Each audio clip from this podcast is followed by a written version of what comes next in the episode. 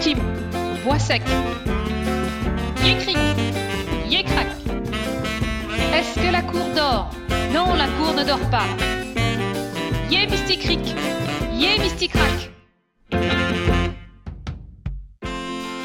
Bonjour à tous et bienvenue sur le podcast Mes sorties culture. Savez-vous de quelle manière l'artiste peintre le douanier Rousseau a rendu hommage aux femmes qu'il a aimées? C'est très étonnant. Écoutez jusqu'à la fin pour le découvrir. Aujourd'hui, je vais vous parler du douanier Rousseau. Vous pouvez retrouver le visuel sur Internet, entre autres sur nos tartines de culture. Le lien vers l'article est dans la description.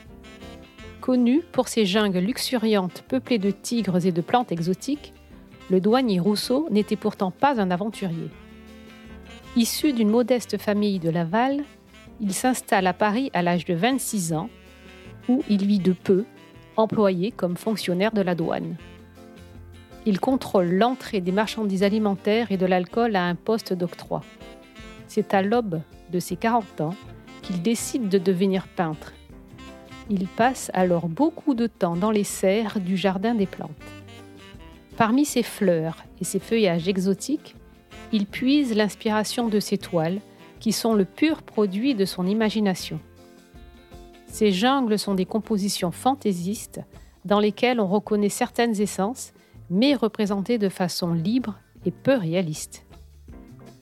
Certaines tiges sont associées à des fleurs qui normalement n'ont rien à voir avec elles. Les oranges poussent dans des acacias. Il a su inventer un univers onirique, trouvant son inspiration non seulement au Jardin des plantes, mais aussi au cours de l'exposition universelle de 1899 au Muséum national d'histoire naturelle ou encore dans des albums d'images exotiques comme l'album des bêtes sauvages, publié au début du XXe siècle par les éditions des Galeries Lafayette. Les récits de ses amis artilleurs de retour de l'intervention française au Mexique entre 1846 et 1848 nourrissent aussi son imagination. Est-ce que la cour dort? Non, la cour ne dort pas. Tim Tim, Bois sec.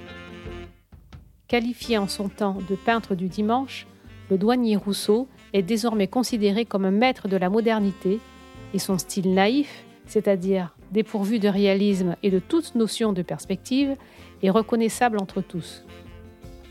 Il apprit les techniques picturales tout seul, à la quarantaine, en copiant les classiques du Louvre. Pour Félix Vallotton, le douanier représentait même l'alpha et l'oméga de la peinture. Dans son autoportrait Moi-même, le peintre se représente au cœur d'un paysage parisien, avec la tour Eiffel, des cheminées d'usine et une montgolfière en arrière-plan. Dans d'autres œuvres, on peut voir un avion biplane. Rousseau croyait aux vertus du progrès, c'était un optimiste tourné vers l'avenir et émerveillé par les prouesses technologiques de son temps. C'est d'ailleurs certainement l'un des premiers peintres à avoir représenté la tour Eiffel. C'est notamment grâce au poète Guillaume Apollinaire, qui posera pour lui avec sa muse Marie Laurencin, que le douanier commencera à être reconnu. Marié, veuf, remarié, à nouveau veuf, père de neuf enfants dont un seul lui survivra, Rousseau doit aussi endurer les critiques et les moqueries en tant que peintre. Il poursuivra pourtant son travail avec opiniâtreté et dévouement. Si vous regardez bien la palette qu'il tient dans sa main sur son autoportrait Moi-même portrait paysage, on peut y lire à l'envers le prénom de ces deux femmes, Clémence et Joséphine. Une forme d'hommage à celles qu'il a aimées et peut-être une façon de dire qu'elles sont toujours présentes dans les rêves qu'il couche sur la toile, puisque leurs noms sont inscrits sur sa palette. Je vous remercie pour votre écoute. J'espère que cette découverte culturelle vous a plu.